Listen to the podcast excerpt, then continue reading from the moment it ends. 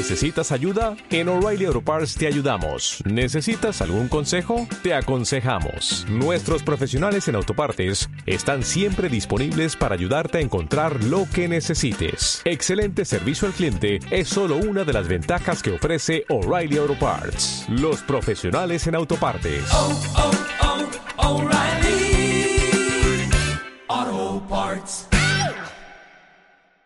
Niños digitales sufren de dos mochos, aprietan la tablet con la nariz.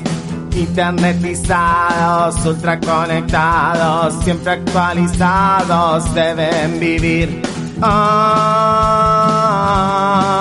es una triste realidad. Ah,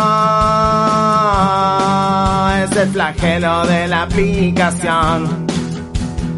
Ah, no sé qué nueva a bajar. Ah, me conecto a Hyper Mega Red. O al Google Store.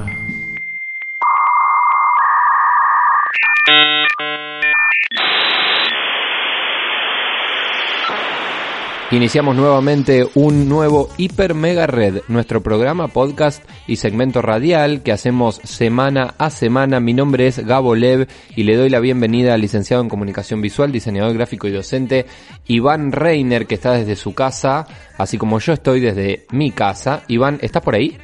Estoy por acá, por supuesto. Sería problemático que vos estés en mi casa y yo en la tuya. Claro, sí, sí, sí, eso no, no podríamos hacerlo, aunque si me dejas eh, abierto Jitsi y me dejas eh, tus, eh, a ver, todos los elementos tecnológicos que tenés, a mí no me molestaría estar en tu casa, tengo entendido que tenés una Switch, que la veo siempre en arroba la Switch de Iván, creo que me entretenería bastante, no sé si vos en la mía eh, podrías hacer lo mismo, ¿eh? Seguramente encontraría algo para hacer, quédate tranquilo. Pero estamos acá cumpliendo obviamente todavía con el eh, aislamiento social preventivo, así que hacemos este hiper mega red de esta manera, ya estamos acostumbrados a esto, así que nos está yendo bastante bien ¿eh? en este hiper mega red que podés escuchar completo en Spotify y los viernes a las 23 por Radio Universidad y nuestro segmento también todos los martes en falso vivo arroba falvivo. ¿Cómo viene eso, Iva? ¿Qué tal todo? Todo bien o más o menos, en realidad. Porque tenemos una especie de noticia doble. Porque esperábamos para el 4 de junio, es decir, para el miércoles de esta semana, eh, una presentación por parte de Sony relacionada a eh, PlayStation 5. Eh, como bueno, como venimos comentando, todavía la consola no la hemos visto. O sea, solo vimos el nuevo joystick, que es este DualSense, que es... Eh, vimos un modelo en blanco, prometieron después más colores, pero la consola en sí no la vimos. Y tampoco vimos nada de ningún juego, más allá de la prueba del Unreal Engine 5, de la que hablamos hace un par de semanas. Sí, me acuerdo esa prueba, había sido muy interesante porque no era un juego justamente, sino que lo que se veía, que todavía se puede ver y está en hipermeganota.wordpress.com subido el video, era, eh, a ver, eran una prueba de, de este motor gráfico en tiempo real, corriendo en tiempo real, eh, que supuestamente era hecho, si mal no recuerdo y si no corregime, iba con una computadora que tenía las especificaciones, las mismas especificidades que eh, una PlayStation 5. Es decir, uno podía ver en todo su esplendor cómo veríamos gráficamente a la PlayStation 5 corriendo al máximo de su potencial, digamos. Claro, exactamente. Eh, lo que la información que ellos dieron fue que estaba corriendo en un equipo con esas características, no literalmente en una Play 5, pero que no habría diferencia de rendimiento eh, eh, corriendo en, en, la consola. De cualquier manera, eh, lo que proponía Sony para este, este evento virtual, por supuesto, del, del 4 de junio, es eh, conocer el futuro del gaming. Así es como ellos lo, lo promocionaron. De hecho, el tweet con este pequeño video de unos pocos segundos de invitación lo pueden encontrar todavía en hipermeganotas.wordpress.com y permanecerá ahí hasta que Sony lo borre. Digamos esto, la invitación estaba hecha, ¿no? La invitación estaba hecha ya desde hace algunos días. Era una invitación, como veníamos comentando, a algo que no tenemos muy claro qué era. Había especulación, si van a mostrar la consola, si no, si van a mostrar algún juego, si van a eh, decir qué juegos van a salir a la venta en el momento en que salga a la venta la consola. No había demasiadas certezas al respecto. Solo que íbamos a ver el futuro del gaming y sabemos que Sony tiene un plan de comunicación bastante eh, agresivo y cerrado en ese sentido, pla- planteándose a ellos mismos como eh, los, los que están a la cabeza de la innovación en cuanto a, a lo que es el gaming. De todas maneras, nada de esto va a suceder ahora, ya que a falta de dos días para el evento, eh, PlayStation lanzó otro tweet con un comunicado. Y este comunicado lo que avisa es que decidieron posponer el evento de PlayStation 5 programado para el día 4 de junio. Si bien no dan razones específicas, lo que dice el comunicado es lo siguiente. Si bien entendemos que los jugadores de todo el mundo están emocionados por ver los juegos de PlayStation 5, no creemos que sea el momento adecuado para celebrar. Y por ahora queremos dar un paso atrás y permitir que sean escuchadas voces más importantes.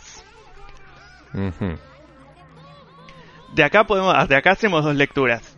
O hacemos, o, o al menos se me ocurren dos. La primera es Sony sumándose a, a este movimiento de Black Lives Matter, que ya hay otras compañías de videojuegos que se han sumado, eh, Bethesda, Riot, Xbox, Naughty Dog, eh, entre otras, Sí. y dejando lugar tal, tal vez a que eh, los, las noticias, los espacios de noticias sean ocupados por otro tipo de noticias y no eh, porque Sony presentó algo o PlayStation presentó algo. Eh, creo que va por ahí el espíritu de posponer esta presentación. Y además, lo que dice en el comunicado es lo siguiente, ¿no? Lo que mencionamos. Que los jugadores de todo el mundo están emocionados por ver los juegos de PlayStation 5. Vamos a contar algo. Nosotros estábamos preparando este Hiper Mega Red pensando y empezando a especular con cómo sería esta, eh, este evento de PlayStation. Es decir, nosotros habíamos empezado a preparar esto antes de que se pospusiera, antes de que eh, se cancelara, al menos por esta semana, eh, el evento justamente. Y una de las cosas que habíamos hecho era especular a ver qué era lo que íbamos a ver, porque como vos bien dijiste antes, PlayStation 5 anunciaba que se venía un evento importante, pero no decía qué. Y la verdad es que mm, voy a hacer nobleza obliga, yo te había preguntado a vos qué era lo que pensabas y vos me dijiste, no creo que muestren el, el equipo, no creo que vayamos a ver el, el ensamble final, el objeto final PlayStation 5, creo que vamos a ver juegos. Bueno, de repente con este comunicado parece que de alguna manera dejan, dejan entrever lo que iban a mostrar, ¿no? Yo creo que sí, tal vez es una lectura que estoy haciendo asociado a lo que ya venía pensando de antes. eh, no lo sé. Pero de cualquier manera, si algo está claro es que no vamos a ver consola, no vamos a ver juegos, al menos esta semana. Y eh, no hay fecha todavía de, para la- en la cual se vaya a realizar este evento. Seguramente eh, se van a acomodar el cronograma y va a salir alguna fecha pronto, tal vez cuando otro tipo de situaciones estén un poco menos tensas, para que Sony considere que ya tienen lugar para, para mostrar su voz, sus juegos, de alguna manera.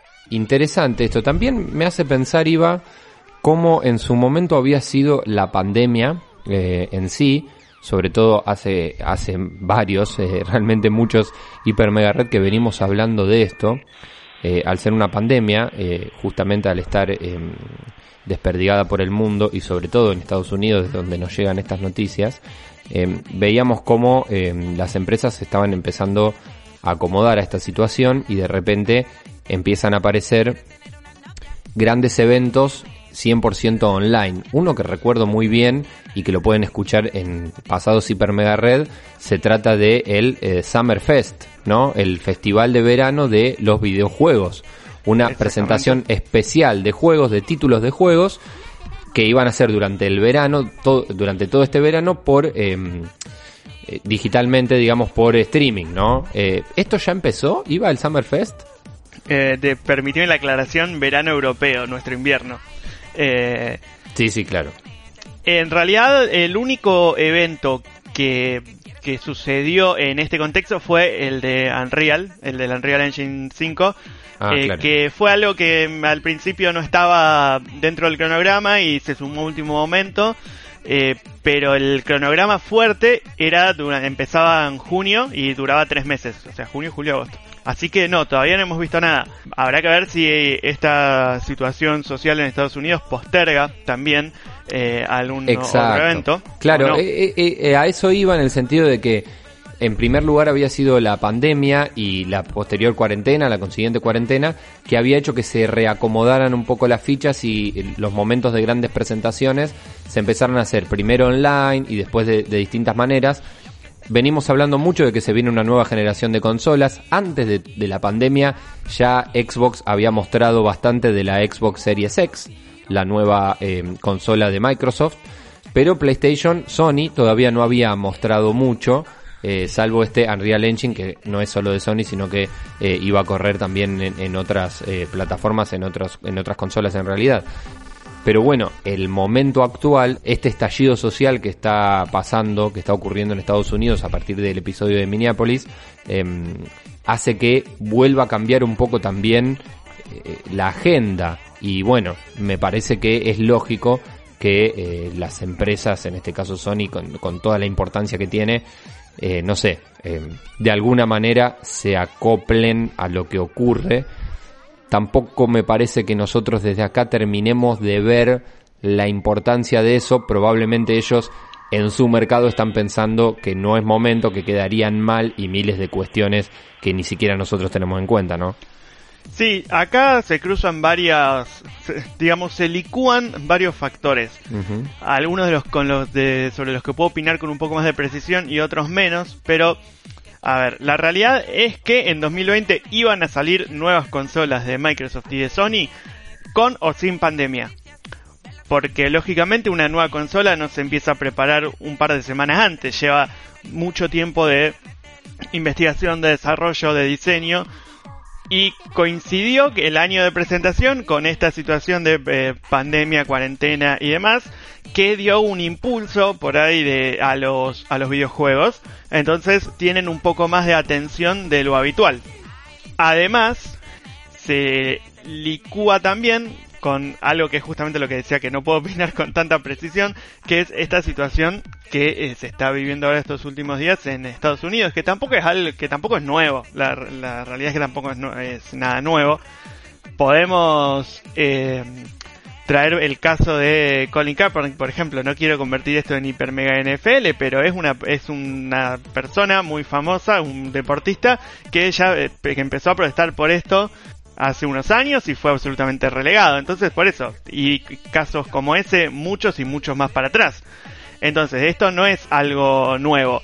Es cierto que tiene ahora una un, un estallido y hace que Sony decida no eh, no salir con un anuncio en este momento, pero seguramente eh, más adelante, te diría en el mes incluso, van a salir con algo, porque volviendo a lo que te dije al principio, la Play 5 va a salir este año. Sí, esa es una certeza que tenemos y por eso eh, tenemos también nuestras razones para seguir esperando eh, estos anuncios.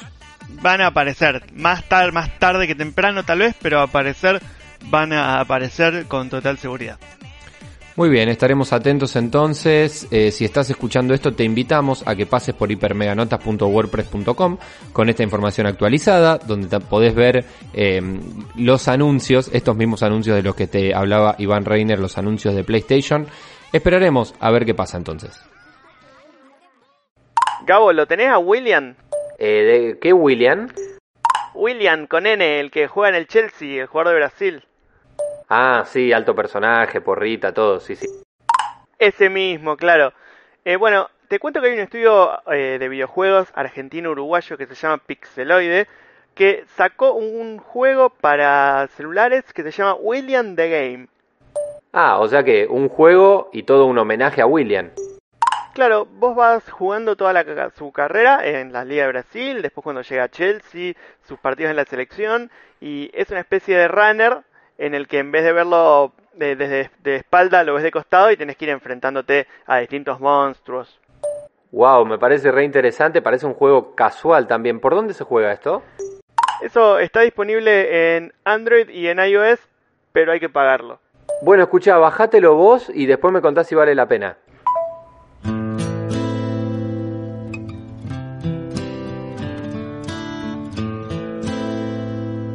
Y llegamos a nuestro Hiper Mega Comics, nuestro segmento de cómics. Justamente tenemos a un invitado muy especial, segunda vez ya que nos está acompañando en Hiper Mega Red. Iván, podés presentarlo tranquilamente. Eh, lo presento, eh, ya lo dije la semana pasada, es un amigo de la casa, además es dibujante de historietas, se llama Joel Saavedra. ¿Qué tal, Joel? ¿Cómo estás? Muy bien, buenas noches. Un placer estar acá con ustedes. Gracias Eh, por estar de nuevo, Joel. Eh, es un placer comunicarnos con vos y seguir en este, en este ambiente ¿no? de cuarentena, pero conectados, por supuesto. Por supuesto, y hoy les traje, eh, para aprovechar este tiempo adentro, les traje otra nueva historia. Hoy vamos a hablar de Arma X. Bien, perfecto. Eh, antes de arrancar, quiero decir, la participación anterior de Joel en nuestro anterior em, podcast, en Hiper Mega Red, nuestro programa de la semana pasada, fue sobre Batman Año 1 y dejó mucha, mucha cuestión, mucha tela para cortar por ahí. Invitamos a quien quiera a escucharlo, sobre todo porque después también hablamos de eh, lo nuevo de Zack Snyder que se viene. Está todo ahí para escuchar. Justamente le pusimos si la liga de, eh, de Snyder hará justicia o no. Pero bueno, tengo entendido que ahora entonces, y ya con el nombre me lo estás diciendo, nos pasamos a la vereda de enfrente, ¿no? Correcto. Hoy para balancear eh, traigo una historia de Marvel, eh, principalmente de- del personaje Wolverine, llamada Arma X. Si Bien. les parece, comenzamos. Adelante. Para empezar, eh, el guion y el dibujo está a cargo de Barry Windsor Smith. Es un autor británico que, bueno, hizo gran parte de su carrera en Estados Unidos. Corría el año 1991. Este era el comienzo de una década que sería muy interesante en el mundo del cómic americano, donde este se volvería masivo, con héroes inyectados de testosterona, artistas emancipándose de las editoriales por cuestiones de derechos, el furor de los coleccionistas, las series animadas con las que muchos crecimos, el inicio de una nueva era de adaptaciones cinematográficas, fue cuando el cómic comenzó a volverse industria propiamente dicha.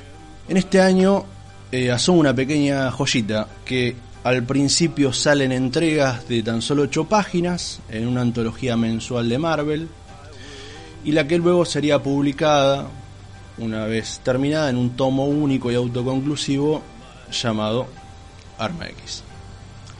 Esta es la historia de lo que hoy se conoce como una obra de autor. Quiero decir que está integralmente realizada, o sea, con el control total del artista, en este caso Barry Windsor Smith, que se encarga de la historia, el dibujo, el color en su momento previo al color digital y también de la rotulación. Todo este trabajo le llevó casi dos años muy intensos para completarlo. El autor ya contaba con una larga trayectoria en el medio. Eh, era reconocido por sus trabajos en las series de Conan y en colaboraciones con distintos ti- títulos de la saga de X-Men. En esta ocasión le propone a la editorial eh, un guion que abordaría uno de los grandes misterios que rodea a Wolverine, que es su origen, del cual hasta ese momento solo se conocían pocos indicios por la falta de memoria del personaje. Si tuviera que definir la estructura de la, de la historia, eh, sería algo más parecido a un film de terror. eh, a un clásico slasher ochentero, eh, de la categoría de Freddy, Jason, ese tipo de películas. ¿Por qué? La historieta nos muestra el estado más salvaje del personaje, un Wolverine más cercano a una bestia. Lo vemos eh, a lo largo de la historieta acechar, perseguir y cazar a gente como si fuera su presa, tanto por las tundras en las que se desarrolla la historia como por los pasillos del laboratorio.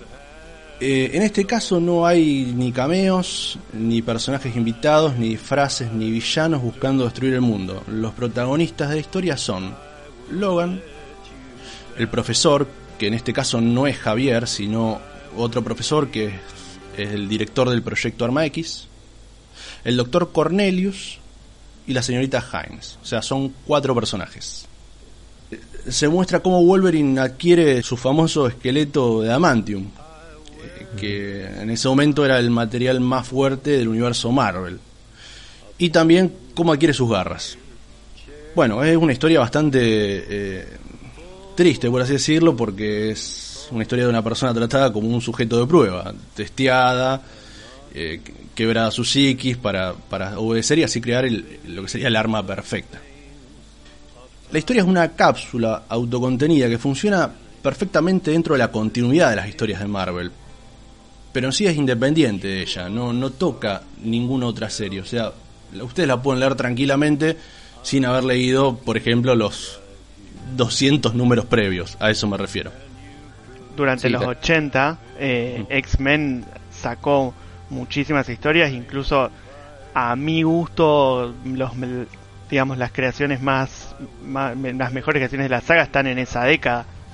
Correcto, las grandes historias de, de X-Men eh, se dan, bueno, en- en- a gusto personal en lo que serían las sagas de Claremont. Claremont agarra desde Claro.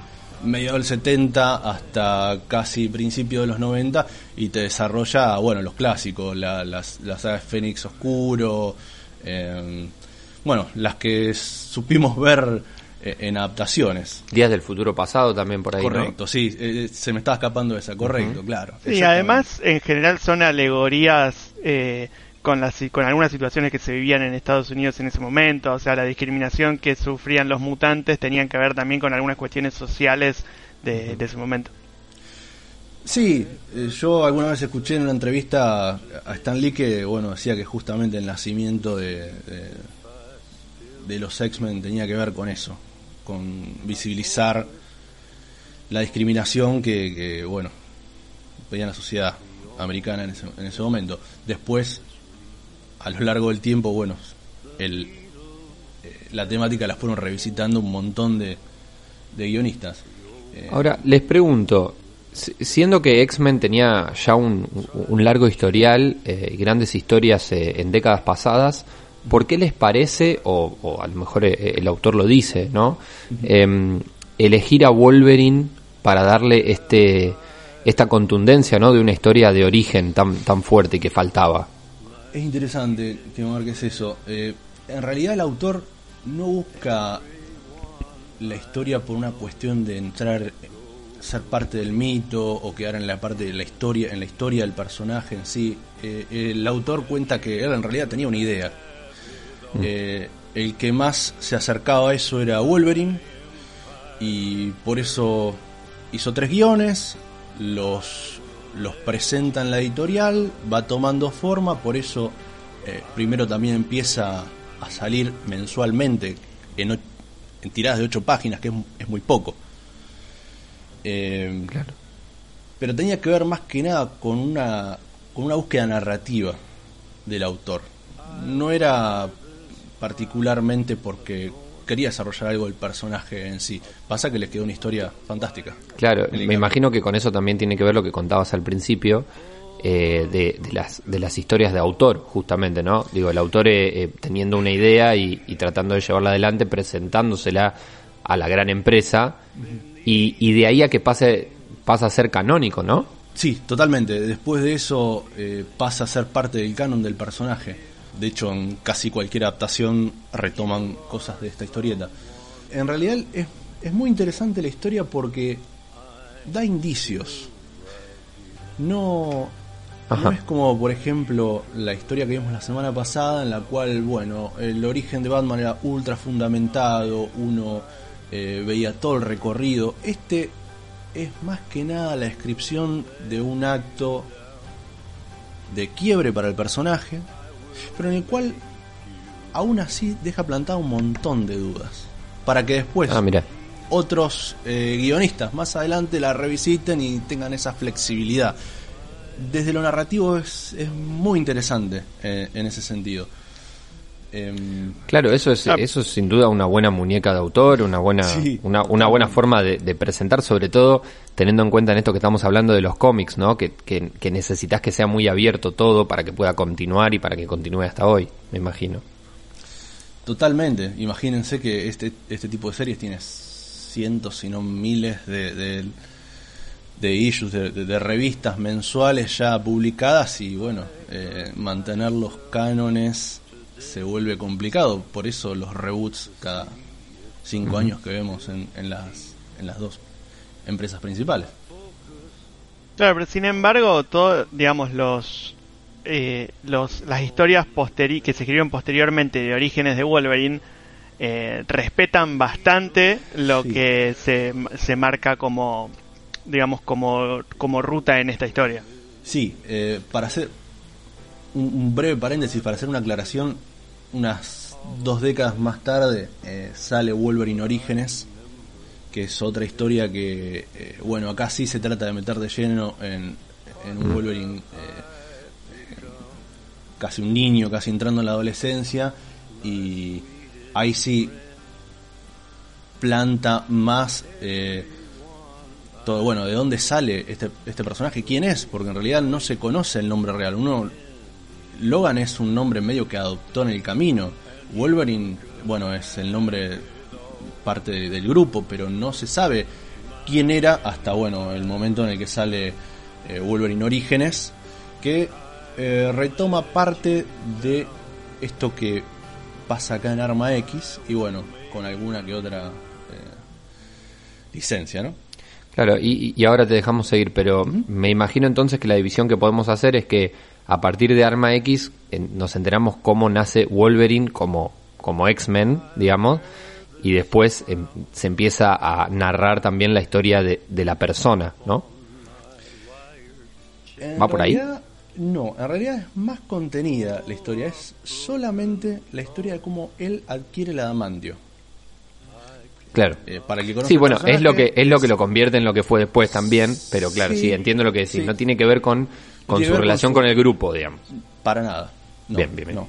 De hecho, la historia nos recibe con un Logan que está sumido en una especie de nihilismo, violento, alcohólico, y la narración visual lo acompaña con un, bueno, un diseño de página desordenado, eh, un diálogo interno que parece hasta por momentos desvariar.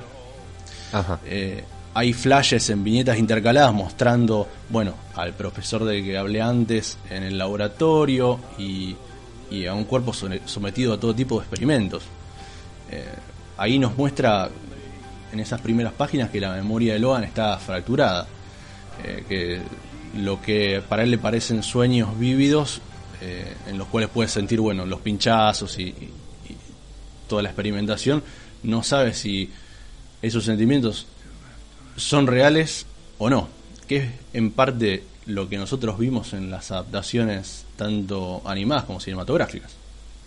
El comienzo de la historia en sí es con Logan siendo raptado en las afueras de una cabaña a mano de tres matonos que bueno, lo sedan y lo trasladan a lo que parece ser una base secreta. Acá la narración se vuelve un poco más interesante.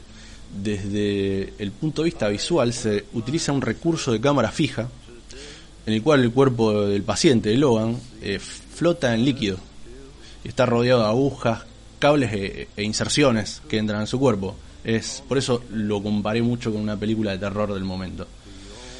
Eh, los diálogos se dan en cuadros de texto que rodean a la figura, al personaje, como si fueran sonidos ambientes que uno escucha inconsciente en la sala de un quirófano.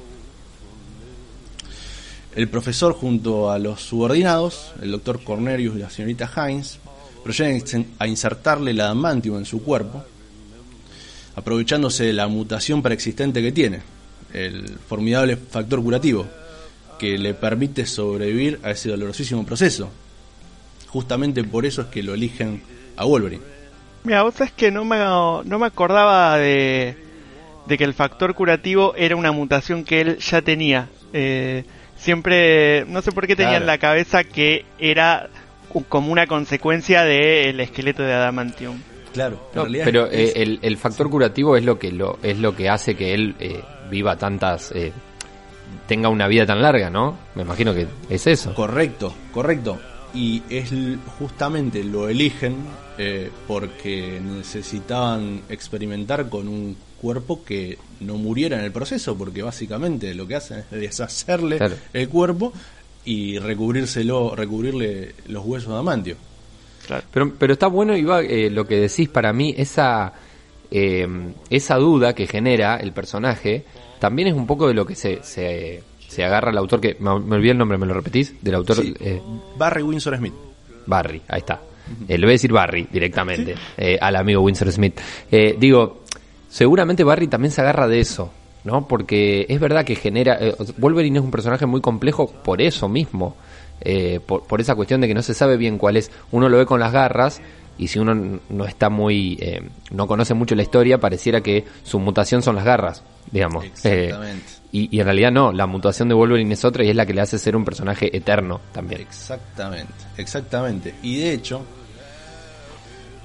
este es, digamos, el, el aporte significativo en cuanto al canon, aparte del, del adamantio y sus garras, es que aquí en este proceso, una vez que le inyectan el adamantium, proceden a borrar su memoria. Mm, claro. Porque ellos, como conté antes, lo que necesitaban era un- una máquina de matar, entonces eh, necesitaban que no tuviera ningún tipo de, Conciencia, nada de de, eso. conciencia, prurito, claro. Entonces borran la memoria, lo cablean y, e intentan manejarlo como si fuera por remoto.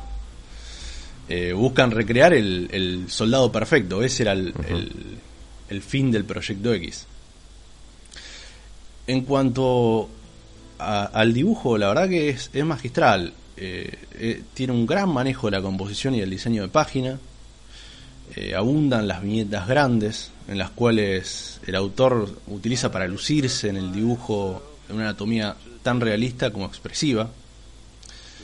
Eh, esto es lo que tiene de bueno las historias en las cuales el mismo artista es el que maneja la historia y el guion. Uno, una cosa funciona eh, en favor de la otra.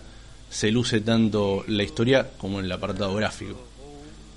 Claro, porque en los 90, incluso más todavía en los 80, ¿no? La, las, eran muy comunes las historietas con mucho diálogo. Sí, sí. Eh, está, está bastante cargada de diálogo, pero lo que tiene de bueno es que no son ni monólogos explicativos, ni... eh, es, es un diálogo completamente normal, ya, ya digo, como si pusieran un micrófono en el medio de un quirófano, un laboratorio, y se escuchan los ruidos de las máquinas, bueno, eh, garras saliendo, gritos. Es, Claro. es muy real desde el punto de vista de- del guion, pero está bastante cargado de texto, aún así. Claro, perfecto. Bueno, entonces estamos con esto, con Arma X, eh, el origen de Wolverine. No confundir con Wolverine Orígenes, eh, estamos hablando de otro origen. Eh, esto es lo que está explicando Joel hoy. Yo tengo un par de preguntas para ir cerrando, después Iba te dejo Sí, también dale. si tenés alguna. Una es, eh, tiene que ver con eh, las adaptaciones eh, Sí. cinematográficas, porque Wolverine, eh, así como nos pasó la semana pasada con Batman, lo tenemos muchísimo de las adaptaciones cinematográficas. Creo que Wolverine más aún, en el sentido de que hay muchísimas películas, él es muy importante su personaje para lo que fue toda la, la primera generación de películas, eh, el- eh, aquella trilogía de X-Men. Después fue, después tuvo su propia trilogía y después también, bueno, tiene eh, cierta aparición en lo que fueron las últimas de X-Men, por ahí no tanto. Eh, todas toman de, de esta historia. eh, ¿Hay alguna que sea más puntual que tenga que ver con esta historia? Todas toman algún, alguna que otra escena o alguna, algún que otro detalle de la historia en sí. Eh, en X-Men 2 de la primera trilogía hacen referencia a la inyección de adamantium, si bien no es lo mismo, hacen una referencia a ese proceso. Eh, Es más, en ese momento, en, en- en esa escena hacen referencia también al factor curativo. Pero si tendría que marcar una, sería X-Men Apocalipsis, en la cual hay un breve cameo del personaje, porque no está en la historia. Claro, aparece muy poco. Exactamente, Ese, esa escenita de un minuto y medio en la que él viste un casco bastante particular, todo con cables y un par de baterías colgando de la cintura, que bueno, eh, corre por unos pasillos y se enfrenta a unos soldados. Esa escena es trasladada de esta historia, es bastante fiel a alguna de las viñetas con las que nosotros eh, podemos ver en, en esta historia. Es justamente un homenaje, un homenaje. Bien. Después, eh, el resto de las adaptaciones, la verdad que eh, mucho no toman, ni siquiera Wolverine Orígenes. Las películas en solitario de Wolverine todas han dejado bastante que desear. Eso les iba a preguntar. ¿Qué opinan Yo ustedes de- del personaje que nos llegó a través de la pantalla?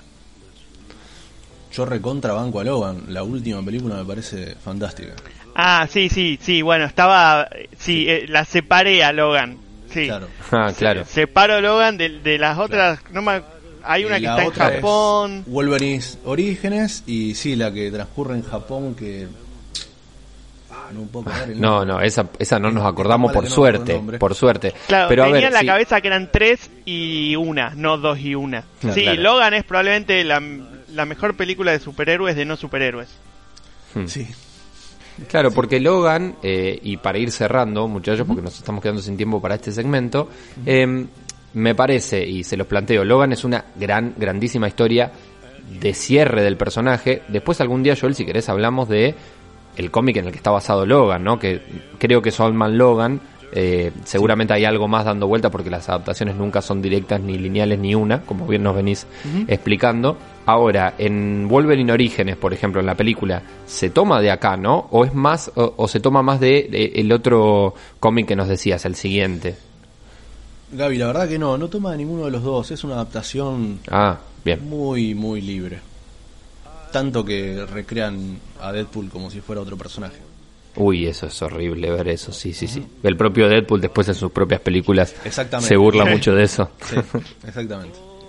Bueno, entonces invitamos a, a leer esta historia porque no está tal, com- tal como la conocemos por, eh, por el cómic, no está adaptada realmente 100%, con lo cual más aún le invitamos a, a leerla y a conseguirla, ¿no? ¿Dónde la podemos leer? En Argentina se puede conseguir en la última colección de novelas gráficas de Marvel, esas de tapa negra editorial Salvat, y también hay una edición en español de editorial Panini. Muchas gracias Joel Saavedra, lo pueden buscar en Twitter, arroba Joel M. Saavedra, Eh, ahí hay algunos laburos de él, nuestro comiquero, nuestro eh, dibujante amigo. Eh, fantástico Joel, bueno, eh, lo vamos a leer, así la próxima charlamos un poco más y esperamos la próxima historia que nos recomiendes. Fantástico, un saludo chicos, muchas gracias. away. Logan, you still have time.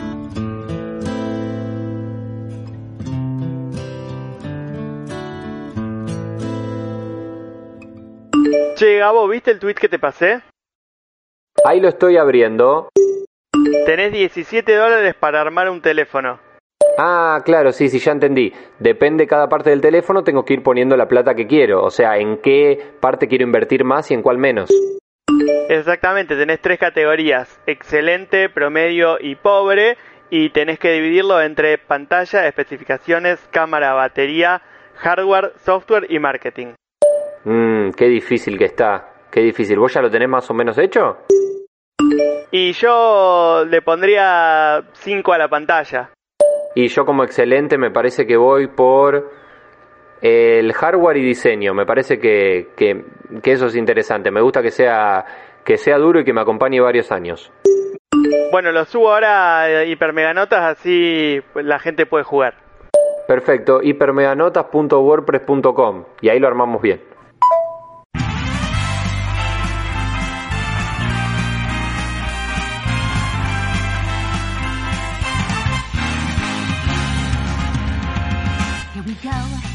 La música del gran Mario Odyssey nos trae este momento especial de cada semana en Hiper Mega Red. Iván Reiner nos trae recomendaciones para jugar, jugar y jugar. Exactamente, siempre eh, buscando juegos baratos, juegos gratuitos. Y arrancamos, como es habitual, las últimas semanas en la Epic Store. Recordamos que Epic eh, está dando eh, semanalmente un juego gratis y ya desde hace unas semanas se están liberando eh, pesos pesados. Y esta semana es el turno de Borderlands de Handsome Collection, que incluye el Borderlands 1 y el tercer Borderlands, que no es el 3, sino es la precuela, porque el cuarto que salió fue el 3. Un poco confuso. En fin, son dos juegos de Borderlands que, bueno, eh, como siempre decimos, eh, son gratuitos, así que aprovechar de bajarlos, probarlos y si no, si no les gustan pueden no jugarlos, pero eh, no hay que hacer ninguna compra ni nada, los pueden probar con toda libertad. Algo para decir sobre Borderlands, digo, eh, sobre más o menos introducirnos en este mundo, me resulta interesante, pero la verdad que no conozco. Mira, no son juegos que yo haya eh, jugado y disfrutado demasiado, eh, son una especie de, de shooters, pero en tercera persona, tiene como una vista eh, no del todo, no es del todo cenital, pero es como medio en diagonal, y el objetivo es ir sa- saqueando distintas islas, aldeas, y bueno, eh, ir construyendo así el... No es un reino, pero una cosa por el estilo. Bien, bien, va por ahí, pero bueno, un paquete entonces eh, gratis esta semana. Sí, son dos juegos de la franquicia Borderlands y gratuitos para siempre. Eso es importante destacar. Si uno se los baja, ya los tiene. No es que los puedes jugar gratis dos semanas y después los tenés que comprar o algo por el estilo. Gratis y para siempre. Sí, de hecho voy a agregar esto ya que venimos hablando eh, hace bastante en nuestras recomendaciones, siempre arrancamos con el gratuito de Epic. Eh, lo he hecho, iba, me he bajado, en realidad me he comprado gratis, como, me- como decís vos, eh, algunos de las, de las recomendaciones semanales, eh, con solo tener una cuenta y darle eh, al obtener, digamos, no te pide nada, no es como esos gratuitos, esa prueba gratuita de, eh, de Netflix, digamos, donde tenés que dejar una tarjeta o algo, no hay que dejar nada, en tu cuenta queda registrado que tenés ese juego y ni siquiera necesitas bajártelo en el momento. Tengo un par de juegos comprados que sé que en la PC que tengo ahora no los voy a poder jugar, entonces directamente no me los bajo, pero sí los conseguí en el momento en que ofrecieron, lo ofrecieron gratuitamente. Exactamente, es esa formalidad de hacer la compra gratuita y, y, y ya te quedan. No hace falta ni que lo bajes ni que lo instales. En el momento que, que quieras, eh, lo, lo haces. Es solamente reclamarlo de alguna manera. Bien, eso se puede obtener en la Epic Store. El link para llegar hasta ahí también está en hipermeganotas.wordpress.com. ¿Qué más? Nos vamos a la vereda de Steam y como siempre hay muchos descuentos. Eh, los más interesantes me parecen los de Team 17, que si les suena es porque en el Hyper Mega Games de la semana pasada los hemos nombrado. Eh, todos los juegos de este, de este estudio, publicados para este estudio, están con descuento. Así que pueden meterse y mirar. Eh, yo destaco, bueno, ya saben, Overcooked 1 y 2. Eh, Overcooked 1 está creo que 50 pesos, que si no lo jugaron nunca y, están pasando esta cuarentena con alguien, es, es muy divertido para jugar cooperativo. El 2 también, no está mucho más caro tampoco. Eh, está Moving Out, que es la, el juego más reciente de este estudio, que es como un Overcooked de mudanzas, básicamente. Em, si quieren alguna referencia un poco más eh, completa, pueden ir al Instagram TV de Falso Vivo y ahí en, el, en la edición de la semana pasada lo van a encontrar. Y eh, otro juego también de este publicador se llama Yooka-Laylee and the Impossible Lair. Eh, sí, tiene un nombre complicado, lo sé, pero lo pueden encontrar en hipermeganotas.wordpress.com. Es lo más parecido que existe a un Donkey Kong Country que no sea Donkey Kong Country. Y mm, tiene una particularidad que es que si vos estás eh, jugando en alguna parte y perdés varias veces seguidas, el juego te ofrece saltear esa parte y que eh, sigas jugando más adelante.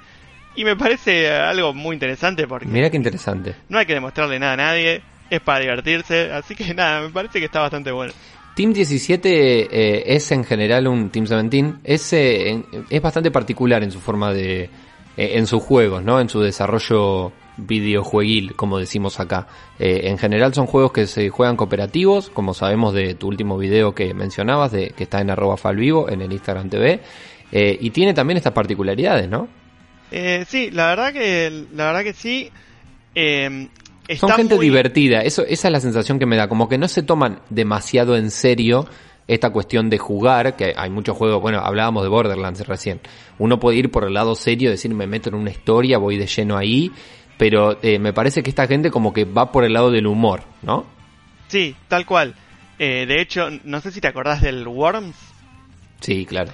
Bueno, también es de Team 17 y Ah, la última razón. versión de Worms está también disponible con descuento. Básicamente la premisa del juego es la misma, cada jugador tiene un equipo de gusanos recontra armados con todo tipo de variedad eh, armamentística y el objetivo es eliminar al, al otro equipo, ¿no? Eh, pero bueno, es una versión más nueva, que tiene más armas, más se pueden configurar más eh, parámetros de la partida, pero el espíritu del juego sigue siendo el mismo y eso garantiza que sea un juego muy divertido. Fantástico. Eh, saliendo ya de lo que es Team 17, tenemos con descuento No Man's Sky. No Man's Sky fue un juego muy criticado cuando salió en su momento, porque ellos mismos pusieron una vara altísima eh, y después no estuvieron a la altura, pero con el tiempo es un juego, si no me equivoco, del año 2017 y eh, ha recibido actualizaciones y contenido extra y podemos decir que envejeció muy bien, así que es realmente recomendable. Básicamente es un juego eh, en el que estamos en la en el rol de un piloto de una nave espacial y tenemos que ir descubriendo y colonizando distintos planetas. Este era un juego que estaba muy orientado a eh, realidad virtual, que se puede jugar en realidad virtual, pero no es para nada necesario. Eh, así que también eh, muy muy recomendado para ese tipo de juegos que no necesariamente tienen un final, sino que son para jugar un rato y se genera aleatoriamente otro nivel y así sucesivamente. No Man's Sky entonces también en Steam. También en Steam. El, la otra recomendación, eh, el descuento en realidad está en Mega Man Zero Legacy Collection, que era es fue esta pequeña saga de juegos de Mega Man, pero tenía la particularidad de que jugamos con Zero. Zero era ese personaje con armadura roja, pelo largo, espada, era. Por lejos mucho mejor que Mega Man. O Tenía sea, mucha más onda que el Mega Man que habíamos conocido de. Nintendo, claro. Tal cual.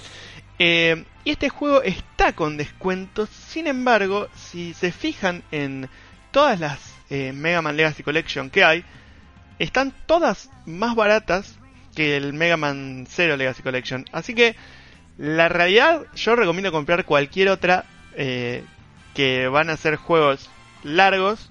Porque bueno, estas colecciones no tienen solo uno, sino tienen varios. Son juegos que son un desafío, son juegos difíciles. Incluso los Mega Man X tienen unos openings muy al estilo anime, con muy buena música, que están muy buenos como bonus track. Así que eh, las colecciones están alrededor de 250 pesos cada una y son horas y horas de, jugabilidad. Así que recomendado. Este lo recomiendo yo también en, en particular a Mega Man porque soy un gran fan de todo lo retro, con lo cual eh, todo lo que me lleve o me pueda volver a la dorada época nintendera me parece fantástico. Tenemos también eh, otro juego que no está con descuento, pero es muy barato. eh, y yo creo que va a ser un candidato a juego del año que se llama Lair of the Clockwork God. Estamos con los nombres complicados. este juego es una especie de aventura gráfica en la que manejamos a dos personajes y eh, son dos personajes como que se pelean entre sí, discuten y, un, y uno tiene unas habilidades, el otro tiene habilidades distintas y tenemos que combinarlas para ir avanzando. Es sumamente interesante, también lo recomendamos. Y sigue uno que habíamos nombrado la semana pasada, que es The Witcher 3 Wild Hunt, eh, que bueno, ganó el premio al juego del año a, a algunos años atrás y está a menos de 200 pesos. Y por último, tenemos un regalo especial eh, para gente como vos, Cabo, gente amante de los juegos eh, retro, que me dicen, no tengo una super compu de última generación para jugar, no tengo espacio en el disco para instalarme un juego como el GTA que pesa 60 y pico de gigas. Hay un regalo para ellos, para vos también. Tienen que entrar simplemente a hipermeganotas.wordpress.com, buscan dentro de la sección de recomendaciones, que está el link, se lo descargan y lo disfrutan. Uy, uy, uy, qué, qué incógnita. No vamos a decir nada más entonces. Simplemente clic en el regalo para quienes amen los juegos retro como yo. Yo ya estoy entrando hipermeganotas.wordpress.com. Ya hice clic y lo que estoy viendo me encanta, me fascina. Eh, denle para adelante, gente, ¿eh? No se van a arrepentir.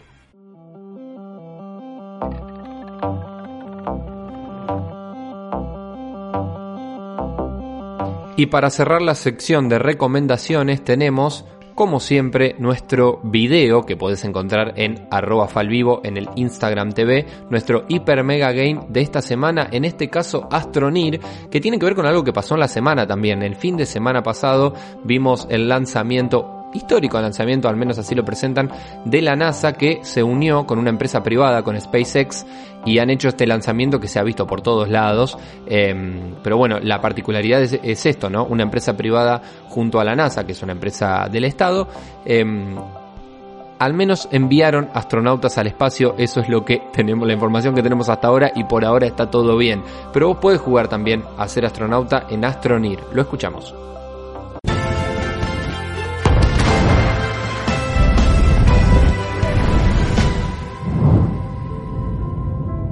System Era Softworks debutó con su primer videojuego, Astronir. Como si de un libro de Elige tu propia aventura se tratara, Astronir nos pone en el traje de un intrépido cosmonauta explorador que tras un accidente ha ido a parar a un planeta inhóspito.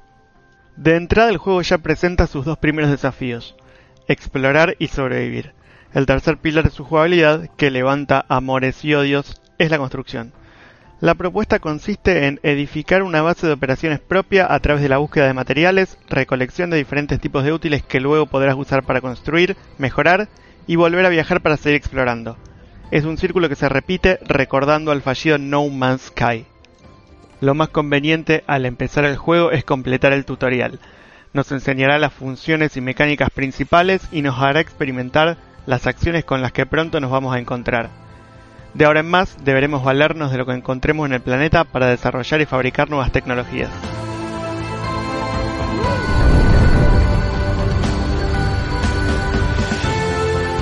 Ya sea por la superficie o bajo la Tierra, tendremos que conocer y recorrer cada rincón del planeta para obtener recursos que nos hagan mejorar tanto a nosotros como a nuestra base y posibilidades. De hecho, gracias a todo esto accederemos a nuevas fuentes de energía, vehículos o incluso acelerar con máquinas lo que hasta ahora hacíamos a mano.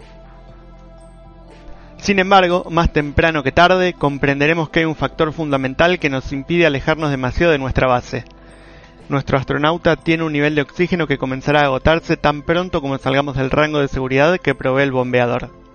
Además de la flora y la geología local, se pueden encontrar cada tanto los restos de otros astronautas que intentaron asentar bases previo a nuestra llegada. En algunos casos podremos valernos de estos descubrimientos para recuperar tecnologías que aún no habíamos investigado o incluso materias que no podemos encontrar en el planeta actual. Aunque las físicas son buenas y el personaje se mueve con soltura, el control se vuelve complejo y apuntar con precisión representa un desafío muy particular. Su loop de jugabilidad, su estructura como título de supervivencia, lo puede volver repetitivo e incluso tedioso, en especial cuando llegamos a un nuevo planeta y prácticamente hay que empezar todo desde cero, aunque ahora con mucha tecnología ya habilitada y en una geografía diferente. Astronir es una propuesta que entra por los ojos.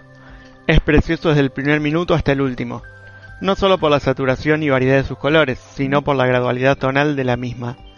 Aunque veas un violeta para representar la superficie de un planeta que mezcla colores primarios como el magenta o el cian, ese violeta inicial varía al son del soplo del viento o la puesta del sol o soles. Una idea fantástica que demuestra también el talento detrás de este poco experimentado equipo de desarrollo. Respecto al sonido, si bien se nota la falta de variedad de efectos, no hay necesidad de contar con melodías memorables. Por el contrario, son más bien apacibles y en sintonía con el ritmo de la jugabilidad. Explorar planetas tanto en single player como usando el modo multijugador no deja de ser interesante, ya sea para encontrar una nueva fuente de minerales o para ver qué tan lejos podemos llegar con nuestro carrito si construimos una rampa con una pendiente lo suficientemente inclinada. Astronir está disponible a través de Steam y tiene un costo de 330 pesos argentinos.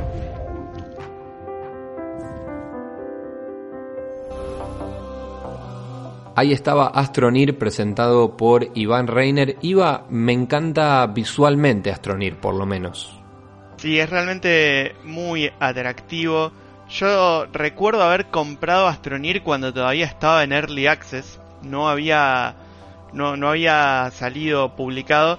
Y el crecimiento que ha tenido en, en este, en este tiempo es realmente notable. Eh, y bueno, es otra forma también de, de viajar al espacio y colonizar planetas muy distinto a lo que es No Man's Sky, que hablamos hace un ratito. Eh, pero bueno, súper recomendado también.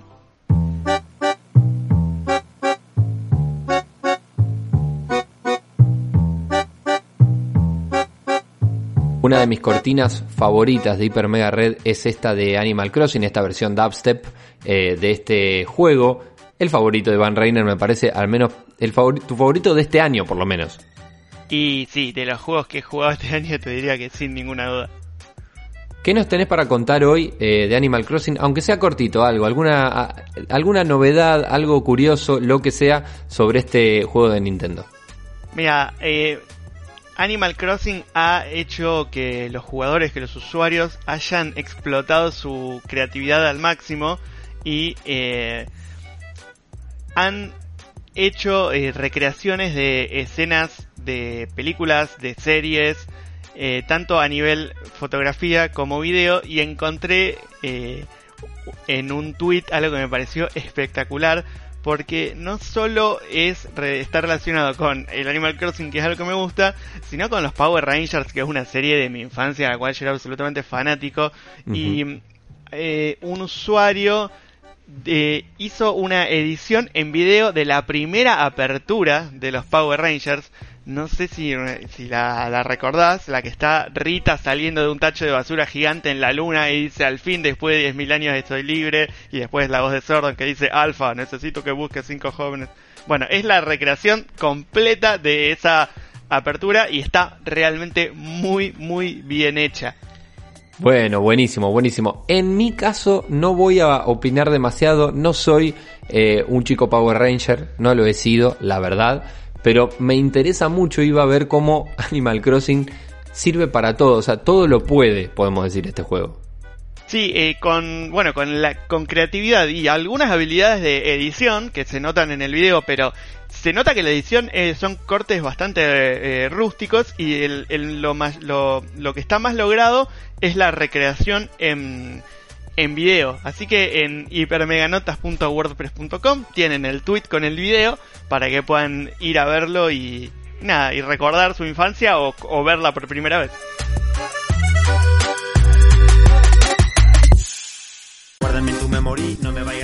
Amigas, amigos, esto fue Hiper Mega Red, una nueva semana junto a Iván Reiner. Hicimos este resumen de lo que más o menos seleccionamos de tecnología, de cómics, de gaming, eh, bastantes novedades. También queremos saludar, por supuesto, a Joel Saavedra, lo pueden buscar como Joel M. Saavedra, nuestro eh, especialista en cómic, eh, nuestro presentador de Hiper Mega Comics. Recomendaciones varias tenemos, todo esto está en hipermeganotas.wordpress.com. Iván, sos nuestro especialista para encontrarte a vos, para hacerte consultas, ¿cómo podemos hacer?